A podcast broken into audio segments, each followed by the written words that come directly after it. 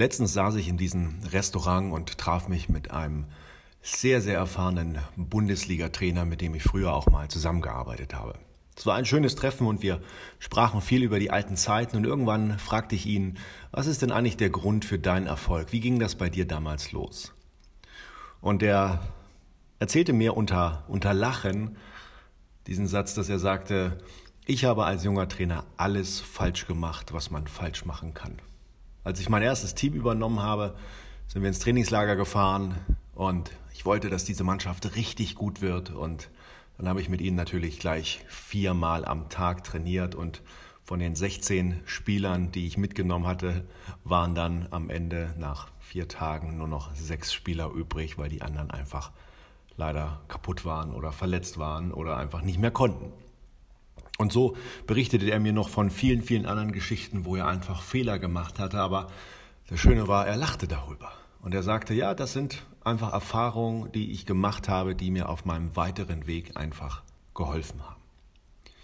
Letzte Woche schaue ich ein YouTube-Video eines sehr bekannten Verkaufstrainers und mir wird wieder mal klar, wie spannend die Frage der Fehler sind. Er berichtet, dass er gerade ein neues Seminar aufgelegt hat und dieses über Facebook-Anzeigen mitbewirbt.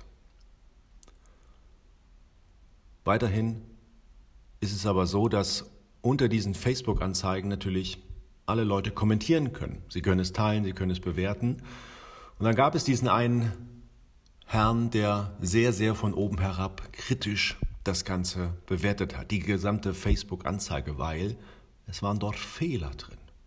Grammatik war nicht richtig, das Wort ist falsch geschrieben, du hast hier den falschen Artikel gesetzt oder sogar den Artikel weggelassen, all diese Dinge.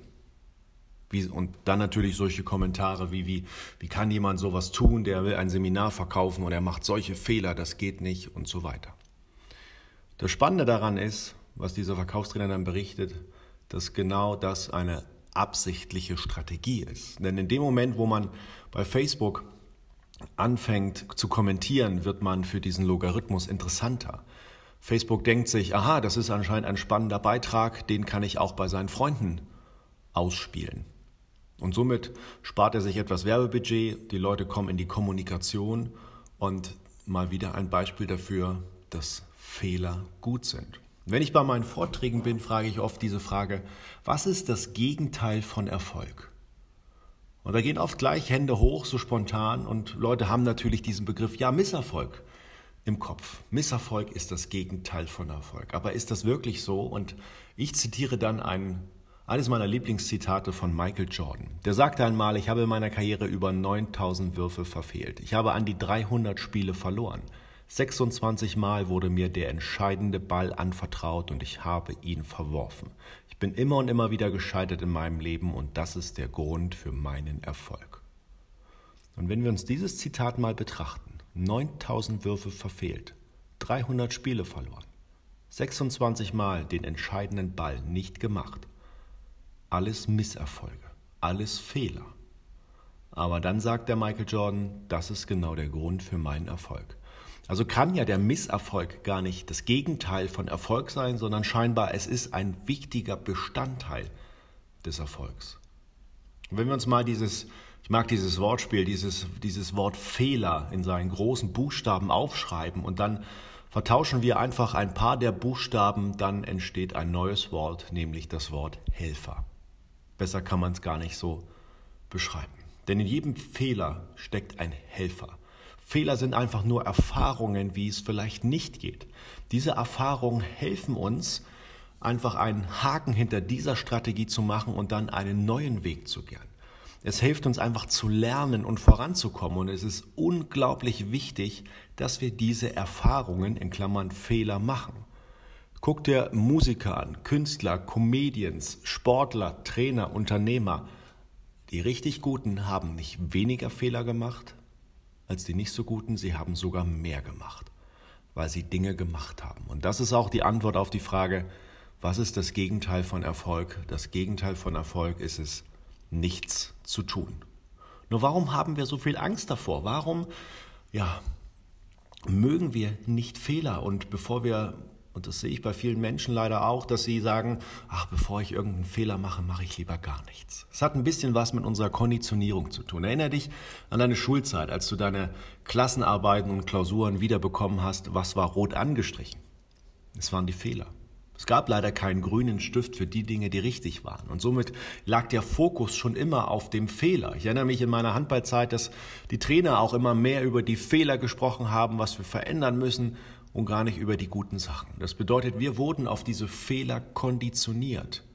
Und damit wurde dem Ganzen einfach eine neue Betrachtungsweise, eine große Bedeutung gegeben, die wir natürlich nicht wollten. Also haben wir alles dazu getan und gelernt und jetzt auch unbewusst angewandt, dass wir keine Fehler machen. Aber es sind genau diese Dinge, diese Fehler, auch diese Niederlagen, die uns besser werden lassen, die uns voranbringen lassen, die uns verstehen lassen, warum es nicht geht. Thomas Edison, der die Glühbirne erfunden hat, erkennt 1999 Wege, wie es nicht geht. Aber jeder dieser Versuche hat ihn einen kleinen Schritt weitergebracht, dorthin zu kommen. Und Boris Becker hat mal gesagt, aus seinen Fehlern bin ich stark geworden. Das ist genau das, was mich erfolgreich gemacht hat.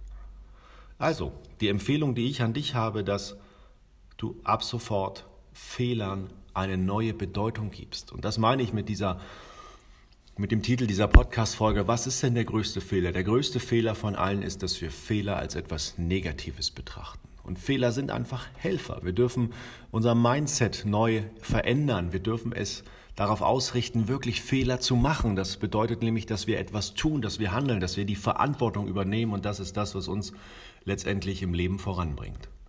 Daher komm ins Handeln, übernimm die Verantwortung und mach Fehler. Natürlich soll man jetzt nicht blindlings in irgendeine Sache hineinlaufen, sondern immer wieder sich fragen, was ist der beste Weg, um dort an mein Ziel zu kommen? Und dann go for it. Vollgas. Und wenn es mal nicht klappt, einfach eine sachliche Analyse.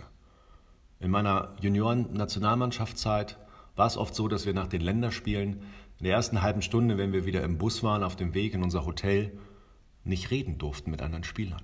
Unser Trainer gab uns drei Fragen auf und wir sollten uns eine halbe Stunde lang mit diesen drei Fragen beschäftigen. Und die erste Frage war, was war heute gut? Was hat trotzdem geklappt? Dann haben wir uns darüber zehn Minuten Gedanken gemacht. Die zweite Frage war, was habe ich heute gelernt? Um es ein bisschen anders zu formulieren, was hat heute nicht so gut geklappt? Was waren die Fehler? Und dann haben wir darüber nachgedacht. Und in der dritten Frage, da geht es nämlich genau um die Umsetzung, war, was mache ich ab sofort anders? Und viele haben dann diese Dinge ins nächste Training genommen. Wenn sie mit ihrer Abwehrleistung nicht zufrieden waren, haben sie gesagt, okay, ich will heute mehr den Fokus auf die Abwehrleistung legen oder was auch immer. Also eine sachliche Analyse mit diesen drei Fragen hilft immer, daraus dann neue Aufgaben abzuleiten. Und das Schöne ist, diese motivieren uns auch. Also, wenn es bei dir manchmal nicht so läuft, lächle, atme gut durch, schau von oben drauf und frage dich, was habe ich gelernt und was kann ich ab sofort anders machen? Und dann wirst du auf gute Antworten treffen, die dich in Zukunft noch erfolgreicher machen. In diesem Sinne wünsche ich dir noch eine tolle Woche und bis zur nächsten Folge. Dein Stefan.